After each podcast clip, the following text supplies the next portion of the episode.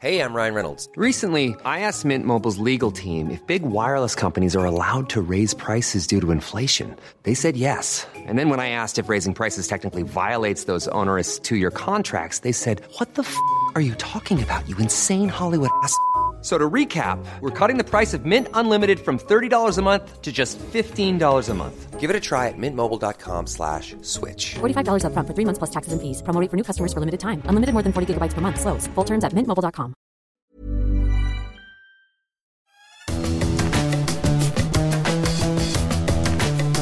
Salut les fous du volant, bienvenue pour un nouvel épisode de votre podcast sur l'actualité de la Formule 1. Je suis Gilles Delaposta et avec mon compère Stéphane Vrignot, on va parler évidemment du Grand Prix du Qatar, 20e épreuve cette saison, antépénultième rendez-vous de la saison. J'aime bien placer un petit mot comme ça en plus, euh, ça, ça place tout de suite les, les débats. Ça va Stéphane, t'es prêt à nous dire tout ce que tu sais, tout ce que tu as retenu de ce Grand Prix du Qatar? Bah oui, et toi Gilles Impeccable, écoute. Ouais, je pense qu'on va être bavard. Oh oui, on a plein, plein, plein de choses à dire. Hamilton impérial, encore au Qatar. Est-ce que ce n'est pas la voie royale vers euh, une huitième couronne pour le, Britannique?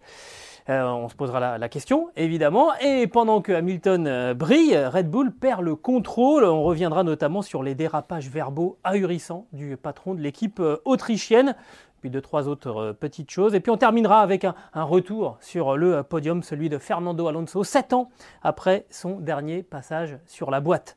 Ce podcast qui est à retrouver sur toutes les bonnes plateformes d'écoute de Deezer à Spotify en passant par Acast et par Apple Podcast. N'hésitez pas à nous donner 5 étoiles et puis aussi à vous abonner et de cette manière vous recevrez les nouveaux épisodes directement sur votre smartphone.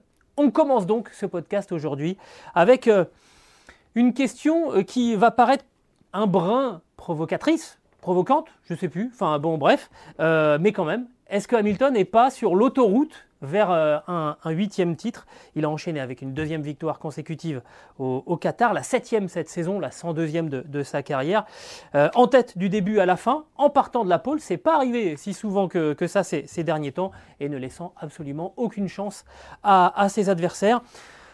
J'ai envie de te dire, Stéphane, la victoire de Lewis Hamilton, elle fait encore plus mal à Red Bull que celle du, Brésil, malgré la remontée hein, que Lewis Hamilton avait fait à, à Sao Paulo, parce qu'elle s'est faite sans le moteur. Moi, je l'ai baptisé le moteur carnaval, celui qui a été mis en, action au, Brésil, parce que alors là, il y avait des chevaux à gogo, ça dansait la samba dans, dans les soupapes de, la Mercedes. Euh, et ce moteur, donc, il n'a pas été utilisé au, Qatar, on l'a gardé au jour, on dit non, non, on n'en a pas besoin, on va gagner 100. Et malgré cela, bah, ça a été un, sans faute, euh, à commencer par... Euh, alors il y a eu les essais libres, ça on, teste, hein, surtout qu'on découvrait ce, tracé euh, du, Qatar pour, les Formule 1, mais dès les qualifs, on a vu qu'il y avait un vrai avantage pour Lewis Hamilton et pour sa Mercedes. Oui, alors je te coupe Gilles, euh, tu as vu qu'il y a un biker qui cherche le pot d'échappement de sa Harley à Lausanne non, j'ai pas Je vais demander à notre réalisateur Sébastien Petit de nous envoyer la photo, voilà. Donc c'est Lewis qui l'a. Hein Mais euh, tout le monde n'a pas été logé à la même enseigne parce que Verstappen, lui, il a eu la version mobilette. Tu vois Alors, petit ah, budget, oui. c'est un peu étonnant, tu vois. Bah, c'est euh, la version de temps. tout à fait. Donc j'ai trouvé ça assez, assez étonnant, on va dire. Voilà. Mais euh, bon, voilà, c'était pour le petit clin d'œil. Euh, ben oui, effectivement, euh, près d'une demi-seconde, c'est juste incroyable. C'est le plus gros écart, en fait, vu en qualif cette saison sur une piste sèche, sans le moteur numéro 5 monté à, Sao Paulo. Donc là, c'était juste euh, sidérant et euh, Red Bull a tourné le problème dans tous les sens. Ça a été un choc, véritablement, parce qu'ils ne l'ont pas vu venir. Il y avait entre 2 et 3 dixièmes d'écart aux essais et là, bam, presque 5 dixièmes. C'est juste énorme sur un circuit qui demande beaucoup de qualité en fait aux voitures, c'est-à-dire des, grands virages en appui, à haute vitesse, du rythme, une grande ligne droite. Donc il faut un châssis complet, il faut un bon moteur. Et euh, le moteur donc de Sao Paulo n'expliquait pas tout parce qu'il n'était pas là, tout simplement. Et puis, bah, euh, cette différence aussi se situait dans le, châssis. Moi, je pense, hein, Gilles, et d'ailleurs, Red Bull a dit, bah, en fait, euh, c'est Hamilton qui a mieux réglé sa, voiture. Nous, on n'a pas su trouver les réglages pendant les trois jours. En tout cas, il a été serein absolument tout le, tout le week-end. Et ça, c'est vraiment le, le, truc le, le plus dingue. Hein, c'est que donc, la cellule euh, dirigée par Andrew Chauvelin, hein, qui est le, le directeur euh, d'ingénierie piste, a, proposé euh, avant ce Grand Prix eh ben, de, garder donc le, moteur Carnaval euh, au chaud en disant qu'il y avait de quoi faire euh, au, Qatar et de garder donc ce moteur pour les deux derniers Grands Prix où là il y a beaucoup plus de, portions de, ligne droite où il sera sans doute très utile. Ça veut donc dire, et tu parlais des, des qualités du châssis, ça veut donc dire qu'il n'y a pas eu que des progrès moteurs faits chez Mercedes là, ces dernières semaines, ces derniers jours, il y a eu un pas en avant aussi sur l'équilibre de, euh, la Mercedes au, Brésil. Et moi, je trouve ça dingue de se dire que euh, cette voiture, qui sera bonne pour le musée euh, dans une quinzaine de jours, allez, on va dire un peu plus, parce qu'il n'y a pas de Grand Prix ce, week-end, eh ben, elle a encore évolué là, ces dernières semaines. honnêtement, qu'on soit fan de Mercedes ou pas, je trouve ça quand même assez incroyable euh, qu'on se soit remis, parce que j'ai quand même le sentiment, moi, que Mercedes pensait avoir un petit peu, un petit peu de marge. Ils se sont fait rattraper et dépasser par Red Bull. Il a fallu qu'ils remettent un, coup. Et là, ça, ça, a fini par, ça a fini par payer. Alors, on va voir si c'est décisif euh, ou pas sur les deux derniers euh, Grands Prix. Mais moi, je trouve ça admirable quand même d'avoir réussi à relancer une, voiture qui semblait finalement voilà, parfaitement, parfaitement aboutie. Et maintenant, on se dit, qu'est-ce qui peut se passer euh, pour, euh, pour la suite, pour Lewis Hamilton, avec euh, ce moteur numéro 5, ce moteur Carnaval, qui va faire son, son, retour? Il y a deux, des questions que je vais te poser. Qu'est-ce que tu en penses, toi? Est-ce qu'on est qu'on va pouvoir contrer ce moteur à Jeddah et à Abu Dhabi? Et, et surtout, ensuite, est-ce qu'on va pouvoir compter sur, sur Valtteri Bottas du côté de, de Lewis Hamilton? Parce qu'il va en avoir besoin. Oui, et est-ce que Verstappen va pouvoir contrer aussi euh, Hamilton? Parce que quand Marco dit que euh, Hamilton avait les bons réglages, ça veut dire que Verstappen ne les avait pas. Il l'a dit en creux. Et euh, si tu regardes bien, Hamilton était mal parti le vendredi. parce qu'en fait, sur cette piste nouvelle, Mercedes avait partagé un peu les risques. Et il se trouve que c'était Bottas qui avait les bons réglages. Et Hamilton a quand même grogné. Et le samedi, il a récupéré des réglages évolué par rapport à tout ce qui s'était passé vendredi. Et là, tout de suite, il était très très bien. Il a pris, euh, il a pris le pas vraiment sur, euh, sur Bottas. Je crois qu'il lui met 6 dixièmes en qualif. C'est juste énorme, c'est monstrueux. Et à partir de là, il a déroulé euh, pendant que Verstappen faisait un peu du surplace. Donc là, ce qu'ils ont trouvé, c'est aussi par rapport à, Hamilton, je trouve. Et maintenant, sur la fin de saison, oui, le moteur numéro 5 va avoir un impact. Helmut Marko essaie de se convaincre que non. Il dit que le moteur sera beaucoup moins puissant euh, à Jeddah, euh, le prochain rendez-vous. Euh, oui, peut-être un petit peu, mais il faut rappeler quand même que tout le monde voulait faire la saison avec trois moteurs. trois, moteurs. donc sept Grands Prix. Alors, on a vu que ce n'était pas possible tout le monde, on utilise quatre, mais c'est quand même pas rien. C'est-à-dire que c'est cinq Grands Prix. Et, là, en fait, bah, Hamilton, il va faire euh, trois grands prix. Euh, en tout, avec ce moteur, il, a, il va rouler trois jours à, Sao Paulo, deux jours à Jeddah et deux jours à Abu Dhabi. Et on verra d'ailleurs si euh, s'ils montent le, moteur, s'ils prennent le, risque de changer le moteur entre les essais libres et la qualif le samedi, mais ils le, ils le mettront certainement pas le vendredi. Donc ça veut dire qu'ils ont de la réserve. Et je pense qu'effectivement, Red Bull peut avoir peur de, ça, c'est certain. Alors je notais juste une petite chose, c'est qu'ils ils ont fait des changements à minima et que euh, Hamilton, euh, pour l'instant, dans son pack en fait technique de moteur, n'a que 3 MGUH et 3 MGUK, les récupérateurs d'énergie, en fait, qu'on change aussi normalement, et euh, Verstappen les a changés aussi, mais on n'a pas peur. Chez Mercedes, on va continuer comme ça. Et puis pour ce qui est de Bottas, c'est vrai qu'on se pose la question est-ce qu'il joue le jeu Tout simplement? Moi, je l'ai vu disparaître. On l'a vu disparaître dès le départ. Et il puis à l'arrivée, il a, il a eu des propos euh, un peu euh, sibyllins en disant euh, Je ne peux pas entrer dans les détails, mais ma voiture n'était pas la même que vendredi et elle n'était même pas la même que celle de Lewis. Il y avait des différences. Je ne peux pas vous en dire plus. Alors là encore, c'est le, langage euh, négatif. Je dirais, il envoie encore des signaux négatifs. Il coûte cher au, championnat parce qu'il n'est pas là, il rapporte pas de points. Euh, c'est un vrai problème. Est-ce que Lewis Hamilton pourra compter sur lui ou pas? Je pense que dans sa tête, il faut qu'il fasse 100. Oui, je suis assez d'accord avec toi. On va voir d'ailleurs hein, le, comparatif entre Mercedes et, Red Bull parce que là aussi, ça chauffe hein, au niveau du, classement des, constructeurs. Si tu veux bien, Stéphane, 546 euh, points pour 546 points et demi pour Mercedes, 541,5 pour, euh, pour Red Bull. Il y a 5 points d'écart. On est revenu vraiment tout près parce que paradoxalement, euh, avec l'abandon de Valtteri Bottas, eh bien Red Bull a marqué plus de points le week-end dernier euh, à Lausanne au Qatar que, que, Mercedes. Donc on est revenu à 5 points. Et si on le voit hein, depuis le début de la saison, en fait, Mercedes fait, fait la course en tête. 8 victoires pour Mercedes contre 10 à, à Red Bull. Quasiment le double, plus du double même de tours en tête pour, pour Red Bull. un abandon de moins pour la firme autrichienne. Des meilleurs tour, c'est plutôt euh, favorable euh, du, côté, euh, du côté Mercedes. 10 pole positions en, Q3 contre 7, 12 victoires en, qualification à 8 pour Mercedes. Donc finalement, on se rend compte que la Mercedes a, encore l'ascendant sur, euh, sur la partie qualification. Et les points marqués pendant les, courses sprint, on était à 9-7 euh, pour, euh, pour Mercedes. je crois que c'est surtout, alors paradoxalement, c'est surtout Valtteri Bottas d'ailleurs qui a marqué les points en course, de, en course sprint. sprint. voilà. Ce qu'on voit, c'est que c'est finalement assez serré et que plus ça va, plus c'est serré, j'ai envie de te dire. Oui, je dirais que c'est solide. Et c'est peut-être la raison aussi pour laquelle Lewis Hamilton est assez euh, serein, puisque en dehors de la technique, il y a une certaine forme de sérénité. Et euh, il arrive en plus à, gérer tous ses engagements euh, qui sont forts. il, a porté un casque LGBT en faveur de l'inclusion, de la diversité au Qatar. Il va le porter sur les deux derniers week-ends de Grand Prix. Il s'est positionné, il est allé un peu plus loin que les autres pilotes en conférence de presse euh, il a dit les choses très clairement pour euh, là aujourd'hui. Il, demandait en fait aux gens de, s'interroger sur, ces questions-là dans un pays où il y, a, des progrès à faire. Voilà, il a dit que le sport était là pour passer un message, mais il n'est pas allé euh, plus loin. C'était suffisant. Et je dirais que il joue sur du velours. Il ne se prête pas des polémiques qui pourraient ensuite lui prendre de l'influx. Je dirais qu'il arrive à tout faire. Il était super serein et il case les. Il coche toutes les euh, cases. Il coche toutes les cases, voilà. Et, euh, et, à côté, Verstappen s'énerve beaucoup, c'est vrai. Euh, là, pour l'instant, ils sont, ouais, ils sont très solides, tout simplement, chez, chez Mercedes. Donc, il a dit qu'en fait, lui, ça lui avait fait du bien, surtout de passer un week-end propre, tranquille.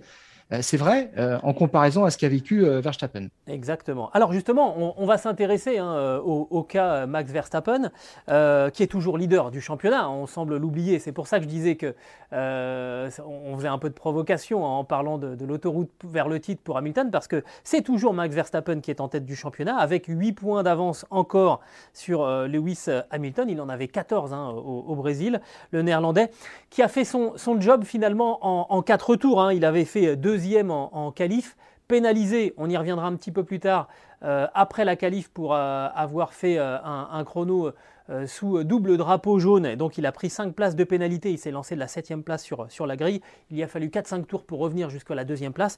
Et à partir de là, il est allé chercher le, le, meilleur tour en course pour prendre un point de, plus. Mais à partir du moment où il était deuxième, on a rapidement compris qu'il était, qu'il était sans armes. On a évoqué le fait qu'il n'y avait pas les bons réglages chez, chez Red Bull. Pourtant, c'était intéressant ce que nous avait expliqué Sébastien Buemi aux, États-Unis où ils étaient mal partis le vendredi, et puis en travaillant dans la nuit du vendredi au samedi sur les, sur les simulateurs, ils avaient réussi à trouver des solutions. Là, manifestement, euh, on n'en a pas trouvé chez, euh, chez Red Bull, qui s'est retrouvé euh, donc non seulement à quasiment une demi-seconde de Lewis Hamilton, mais finalement presque talonné par, par l'alphaterie de, de, Pierre Gasly.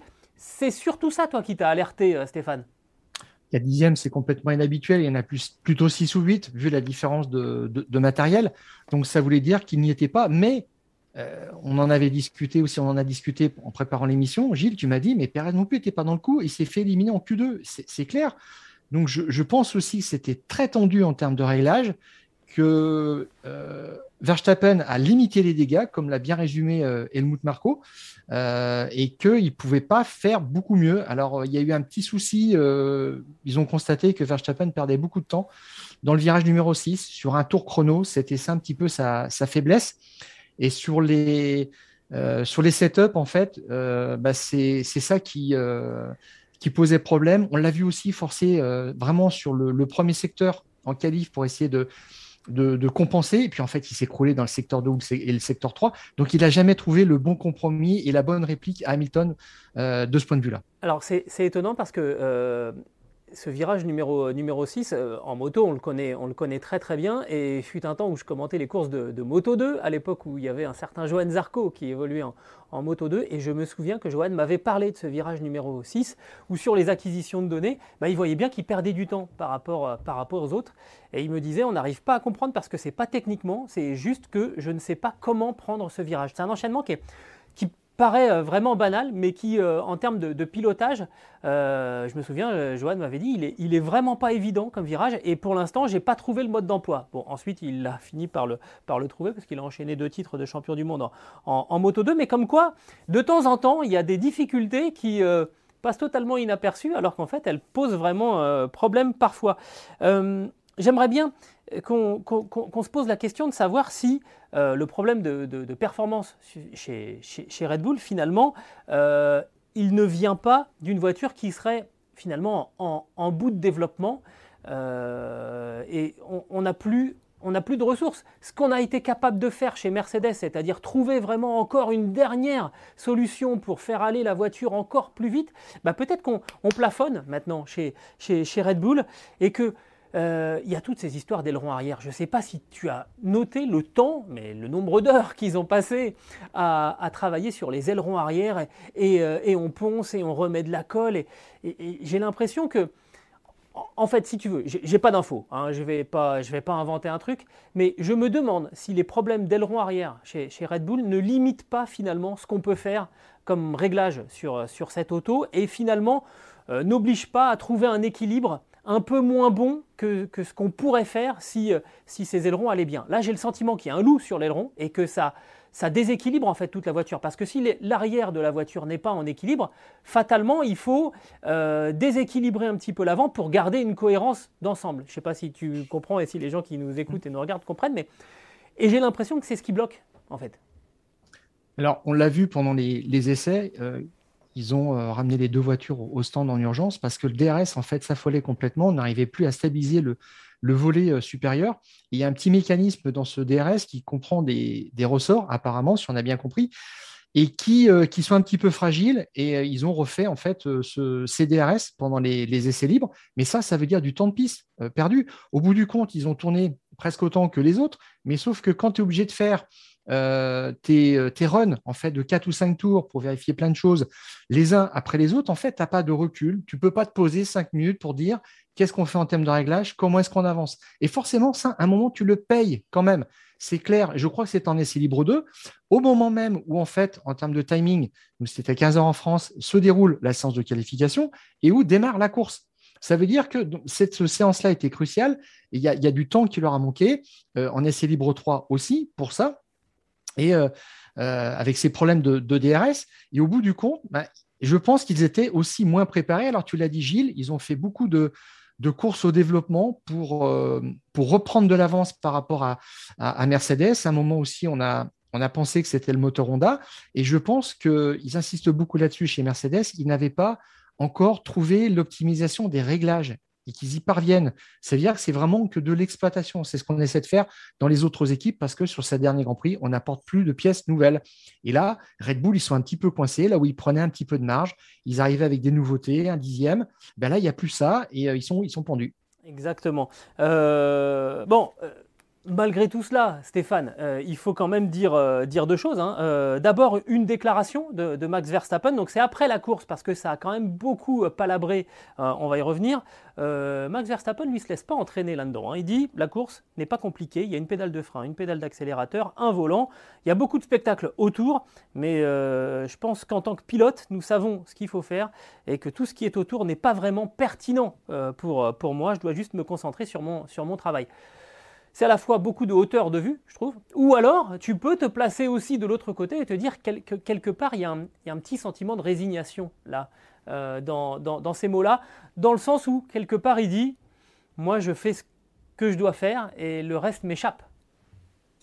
Il y avait euh, de la résignation, il y avait un petit peu de fatalisme, c'est vrai, par rapport à cette euh, pénalité dont il avait écopé. Et en fait, en course, il a dit une fois qu'il a bien réalisé qu'il était trop loin de Hamilton pour les chercher, même s'il a essayé, il a dit de toute façon, on va terminer deuxième, on va s'amuser un peu.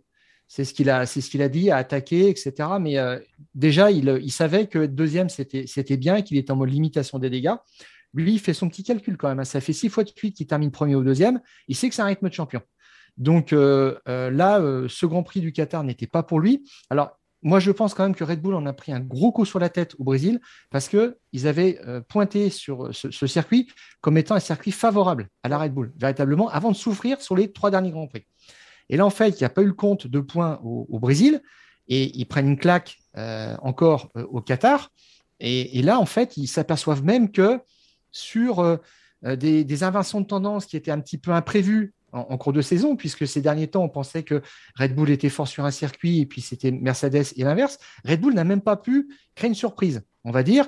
Et, donc, c'est ça qui les, mine un petit peu et qui, euh, leur fait peur, je pense, maintenant, euh, quand on voit euh, Horner qui dit non, je suis absolument pas optimiste pour la fin de la, saison.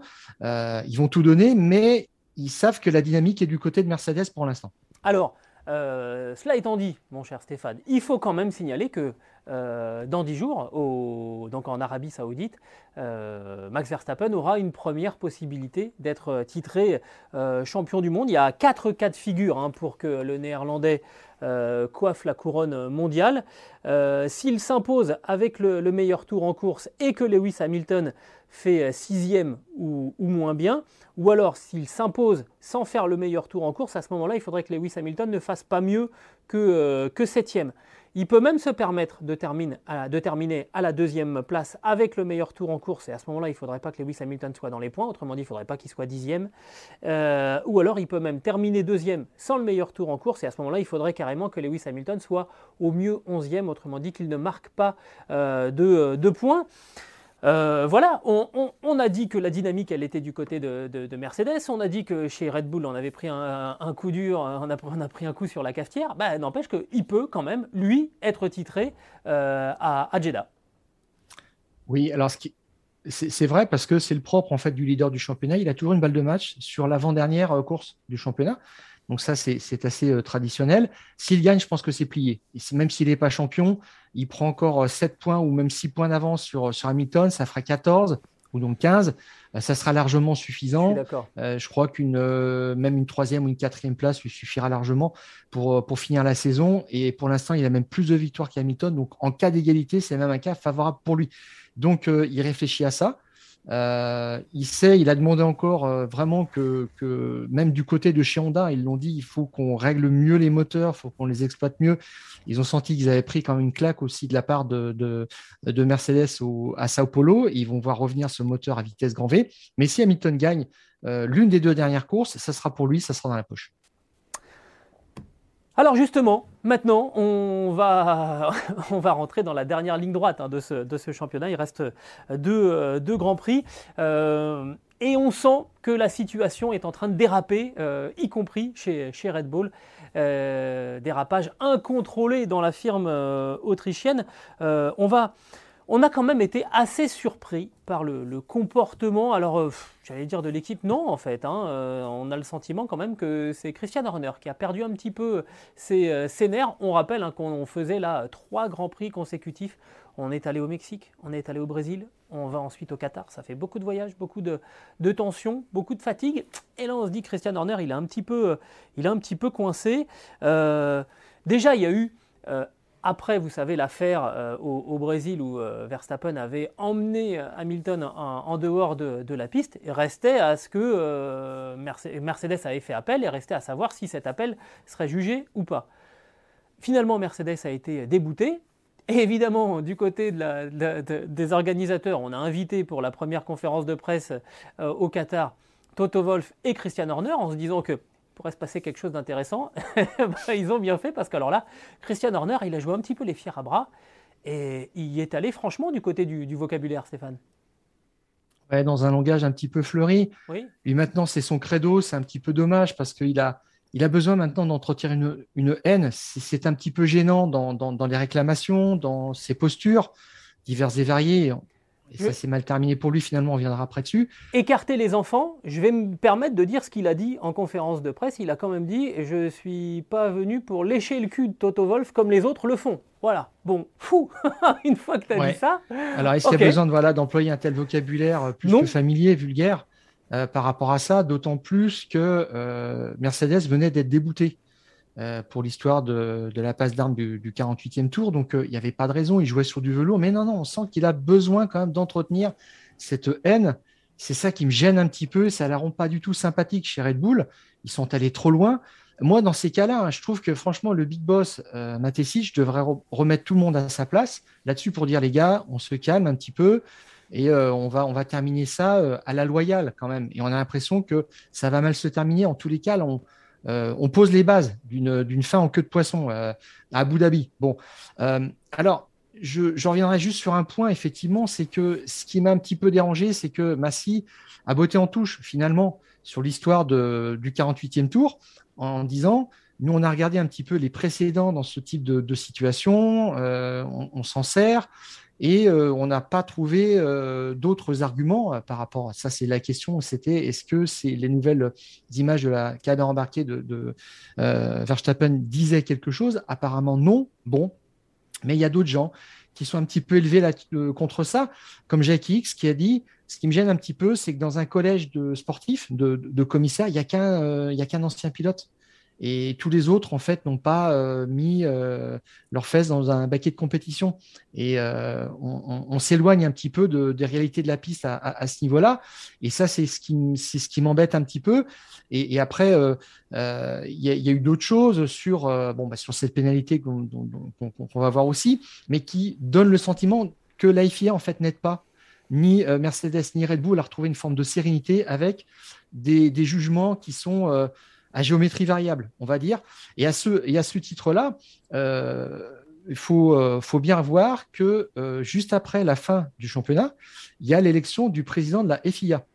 Donc en fait, on risque de changer toutes les équipes à la FIA dans, cet organisme du, pouvoir suprême, dans les instances, qui, qui puisent en fait des éléments de ces instances pour euh, ensuite être des représentants dans les euh, collèges des, commissaires sportifs sur les circuits.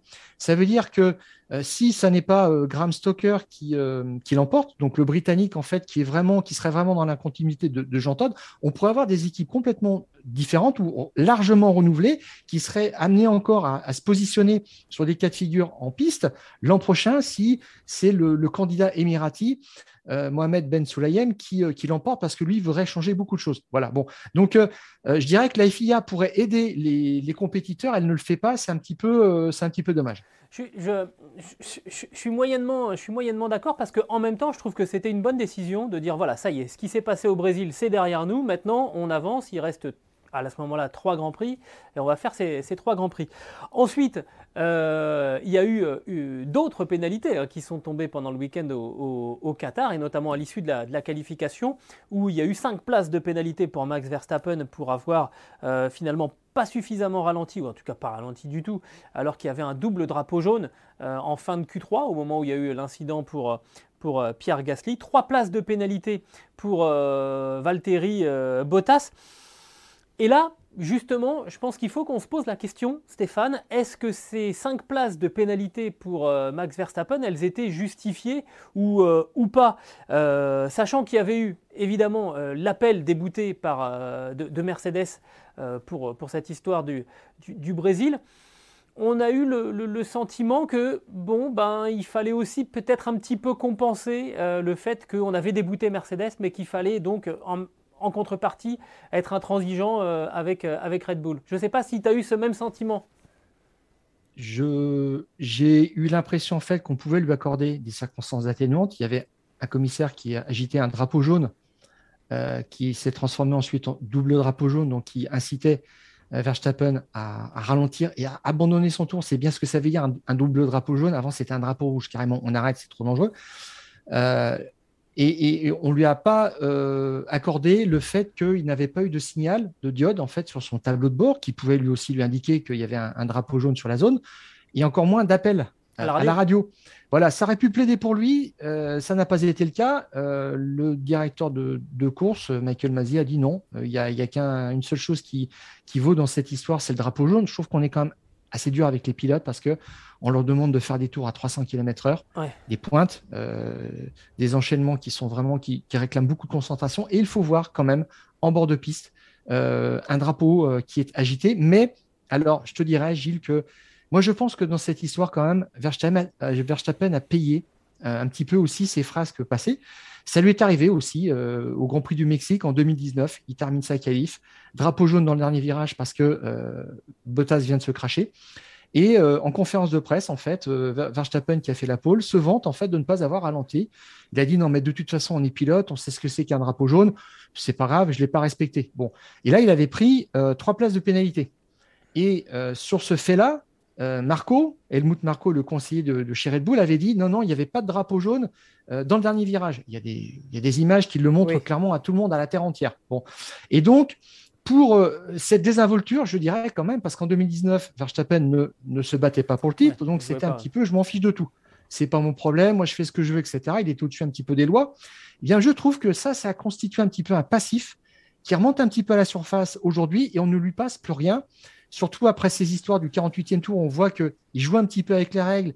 il arrive à avoir un petit peu, non pas des passes droits, parce qu'il a, il a des, jurisprudences, il les obtient, mais on n'a pas envie de dire oui à, tout à Verstappen et on n'a pas envie d'être conciliant tout le temps. Et je trouve que ça, il l'a payé finalement, peut-être à travers ça aussi, euh, parce qu'il a fait dans le passé. Oui, et donc ça a valu un deuxième dérapage euh, à, Christian Horner qui, euh, à la télévision euh, britannique en direct, a qualifié le, commissaire qui avait agité le, double drapeau jaune de commissaire voyou. Là encore, il est, tombé de cheval, Christian Horner. c'est vraiment étonnant. Moi, je mets. bon, on sait que c'est un, un animal, hein, que c'est un tueur, Christian Horner moi, je mets beaucoup ça aussi sur, euh, sur, sur, la fatigue et sur le, sentiment finalement que les choses sont en train de lui échapper. Et c'est quand même, je trouve ça euh, grave. Alors après, voilà, il a, il a, il a, il a blessé. Euh, il a blessé physiquement, physiquement personne et d'ailleurs il, a été, il a été puni, il participera à une opération de, de, de la FIA. Euh, mais ça a valu donc un deuxième dérapage dans le week-end euh, de, Christian Horner. Ça en dit long quand même, là, ces, deux, euh, ces, deux faits. Bah, Christian Horner, tu ne l'avais pas entendu dire des choses comme ça les, les, années passées. En fait, il essaie un petit peu, on va dire entre guillemets, le sale boulot, faire ah, il essaie, Helmut Marco, faire le sale boulot. Voilà, c'est-à-dire les critiques euh, gratuites, euh, même de mauvaise foi. Et lui jouait euh, vraiment piano piano. Il parlait de ses pilotes, il était conciliant, et voilà, il les soutenait. Mais il n'était pas dans ce registre-là, qui est un petit peu nouveau pour lui et qui le dépasse. Moi, je trouve franchement que ça valait une suspension d'au moins un Grand Prix pour la prochaine course à Jeddah, parce que s'il remet en cause tout le système, ça ne va plus du tout et il faut envoyer un warning très clair. Euh, mais c'est un dérapage vraiment, moi, que je trouve euh, grave, quoi. Franchement. Alors, ils ont fait un petit truc sympa quand même, c'est qu'il y a Verstappen qui a été les voir ce commissaire en question. Euh, ils ont un petit peu discuté. voilà, il a apprécié ce, geste-là. Il fallait le faire, absolument. Mais on verra ce qu'il en restera sur les deux prochains Grands Prix. Mais je trouve, je crois que Horner sera encore virulent à la limite du correct. Je, tout à l'heure, tu disais quelque chose qui m'a interpellé. Tu disais finalement on, est en train de mettre en place euh, les conditions pour euh, que la fin de championnat euh, s'achève en, queue de poisson.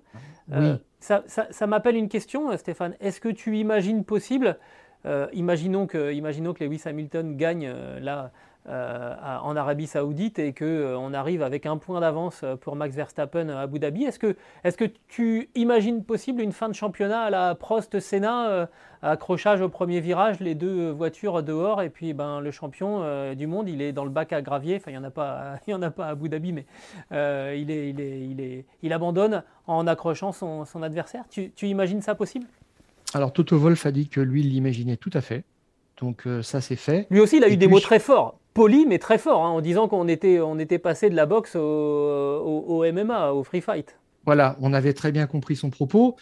Et euh, oui, euh, Wolf pense que ça peut se terminer très très mal. Et euh, chez Red Bull, on le dit à demi-mot. Alors, cette bataille, elle va être en coulisses, elle va être en piste. Et tu as remarqué aussi, Gilles, qu'elle avait été dans les stands ce week-end au Qatar.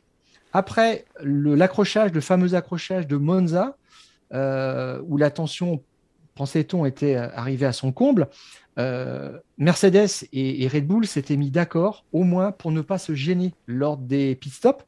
Donc, ils enlevaient leur, leur personnel, les, tuyaux en fait, de, de, pistolets pneumatiques pour ne pas gêner les, arrivées des, deux pilotes, pour ne pas créer un incident supplémentaire, je dirais. Eh bien, au Qatar, c'est revenu. En fait, si tu as bien regardé, ils ont laissé les, pistolets pneumatiques chez Red Bull et chez Mercedes. Et quand euh, la Red Bull arrivait, il y avait deux personnes positionnées de, Mercedes pour euh, gêner en fait la, la vision de, Verstappen, même s'il y a un spotter chez, chez, Red Bull. Et l'inverse était vrai aussi quand euh, une Mercedes se pointait au, stand. Donc là, on ne sait de plus rien. Clairement, c'est juste euh, incroyable. Quoi. Donc, ils ne vont rien laisser au hasard.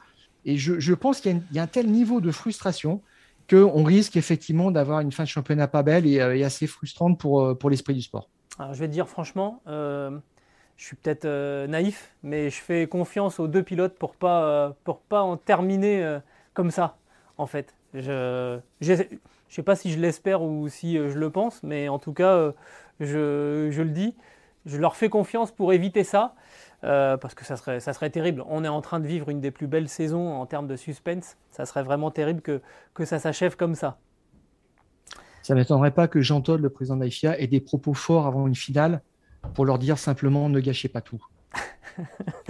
ça, serait, ça serait bien. Alors, le dernier point qu'on voulait évoquer dans les fous du volant aujourd'hui, euh, Stéphane, euh, c'est forme de, cocorico avec un, accent, espagnol.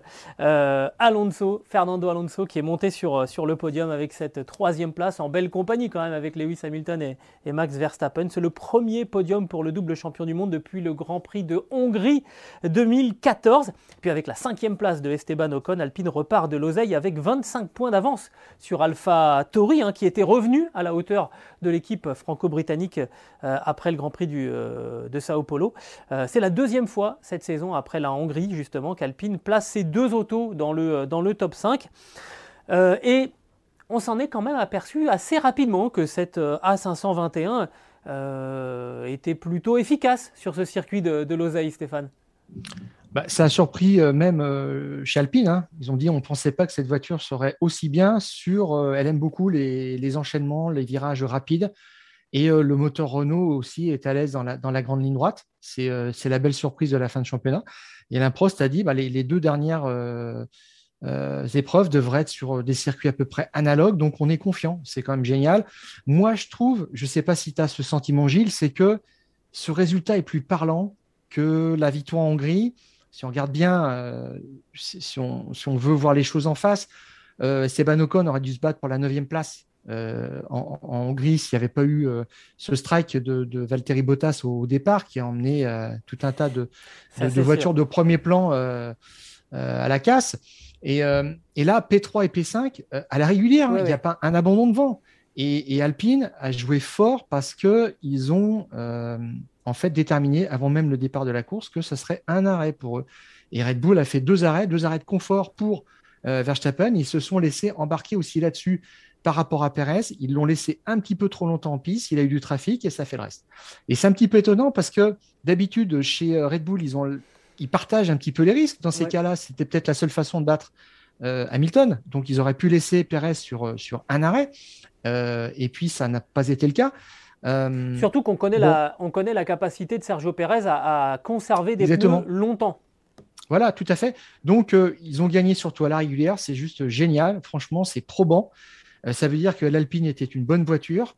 Euh, qui, là aussi, c'est pareil, ils ont fait le même travail que, Mercedes, c'est-à-dire l'acharnement à, chercher le setup, les affinements de, réglage, et ça paye, je dirais. Et puis, bon, bah, Alonso, qui est pilote du jour, c'est juste amplement mérité. Quoi sur un circuit fétiche qu'il avait annoncé comme ça. Je ne sais pas pourquoi il l'aime spécialement, mais il a une bonne raison de vouloir euh, y retourner l'an prochain, enfin le plus vite possible. Mais il n'y aura pas de Grand Prix du Qatar l'an prochain, ce sera en 2023. Exactement. Alors on s'est permis de faire une petite comparaison justement hein, entre Fernando Alonso et, Esteban Ocon. On est à deux Grands Prix maintenant de la fin de la, de la saison.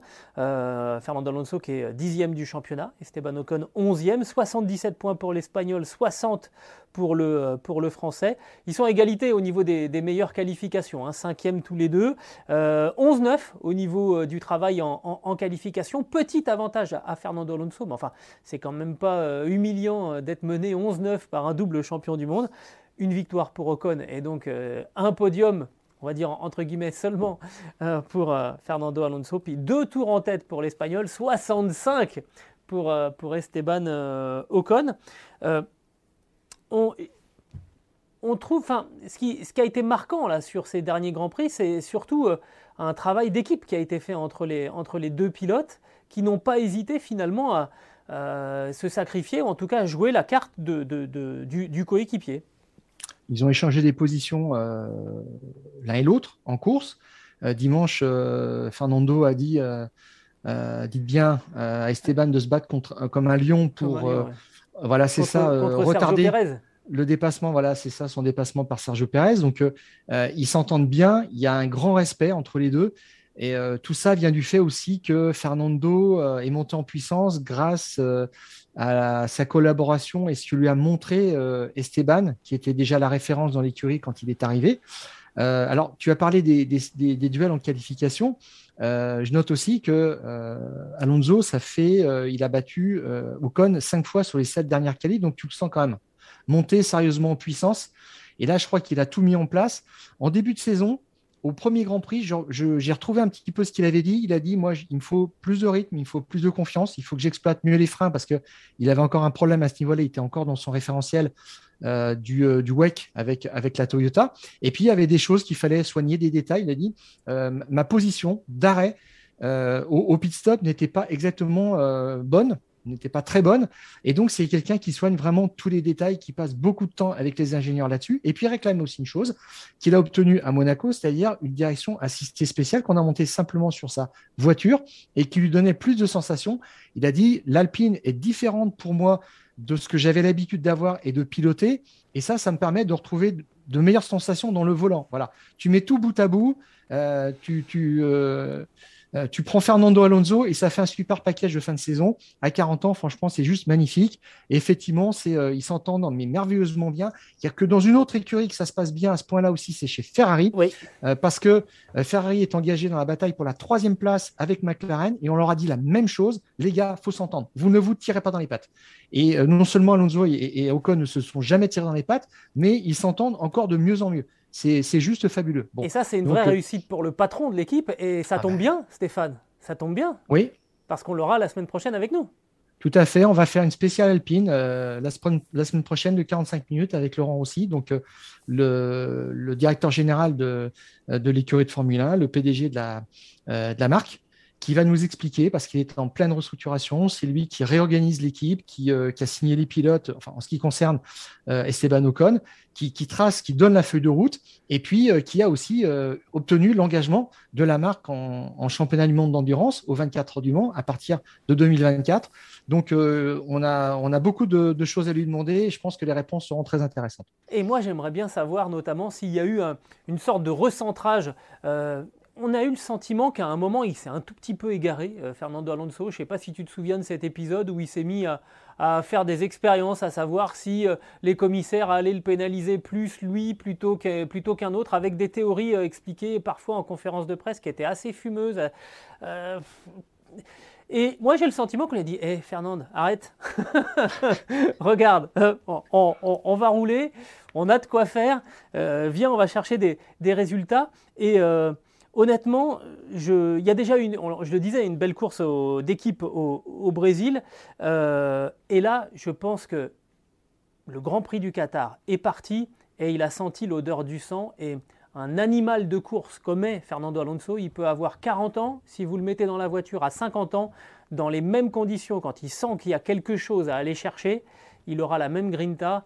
Et, euh, et ça fera le même résultat. C'est un animal, c'est un animal ce Fernando.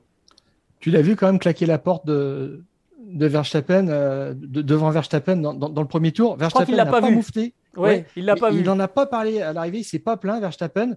Là, c'était euh, ah bah, euh, Alonso vraiment en mode déménageur, c'est comme ça qu'on l'aime. Alors, effectivement, tu as évoqué un petit peu les polémiques, mais c'est aussi comme ça qu'on l'aime parce qu'il marche à la grinta. Il aime ça, il aime être comme ça.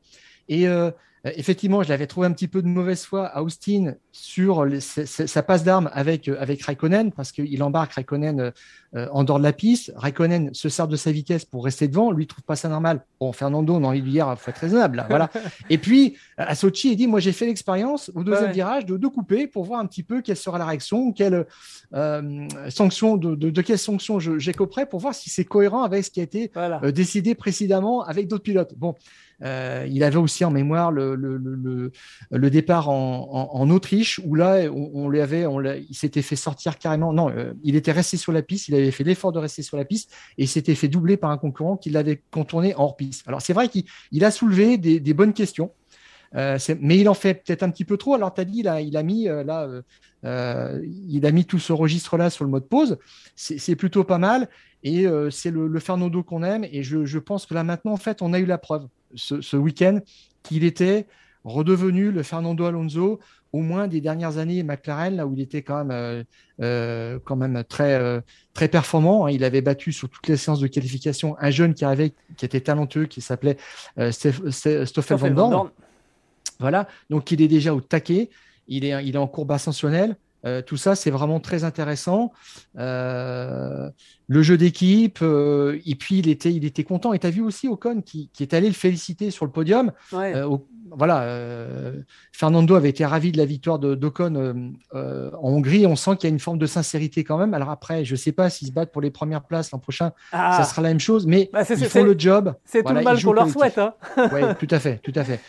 Euh, mais euh, c'est sûr que c'est un vrai exemple, c'est juste incroyable dans un sport où euh, finalement la performance est assurée par un individu, ben, qu'on en revienne en fait à quelque chose, à un sentiment que c'est le collectif qui fonctionne mais peut-être que son passage en endurance, ça lui a aussi euh, éventuellement appris quelque chose hein, euh, à, Fernando Alonso. On posera la question donc à, Laurent Rossi euh, la, semaine, la semaine prochaine, donc, puisque le, patron d'Alpine sera avec nous. Il n'y a pas de Grand Prix ce, week-end. Hein. C'est la fin de ce que les Britanniques appellent le triple header, hein, les trois Grands Prix qui se suivent trois week-ends de, suite. là, on a quand même fait l'Amérique centrale, l'Amérique latine, le, le Qatar en 15 jours. bonjour, pour les, organismes, ça va permettre à tout le monde, là, ce petit week-end de repos, de reposer un peu les, batteries avant d'attaquer les deux derniers Grands Prix qui auront lieu donc en Arabie euh, Saoudite et à Abu Dhabi avec, euh, on le rappelle, euh, cet, écart désormais de 8 points au championnat entre Lewis Hamilton et Max Verstappen. Stéphane, on a tout dit. Euh, on n'a plus qu'à se, séparer jusqu'à la semaine prochaine. Tu n'as rien d'autre à ajouter? Non, rien d'autre jusqu'à la semaine prochaine, effectivement. Euh, on l'attend avec impatience. Ça sera un vrai privilège d'avoir le, boss d'Alpine euh, juste avant les, deux dernières courses du championnat. C'est Jeddah et Abu Dhabi. Les 5 et 12 décembre. Exactement. Ce podcast qui est à retrouver sur toutes les bonnes plateformes de Deezer à Spotify en passant par Acast et par Apple Podcast. N'hésitez pas à nous noter et aussi à vous abonner et de cette manière vous recevrez les nouveaux épisodes directement sur votre smartphone. Stéphane, c'est terminé pour aujourd'hui. On se retrouve la semaine prochaine avec Laurent Rossi et d'ici là, on coupe, le contact. Le contact.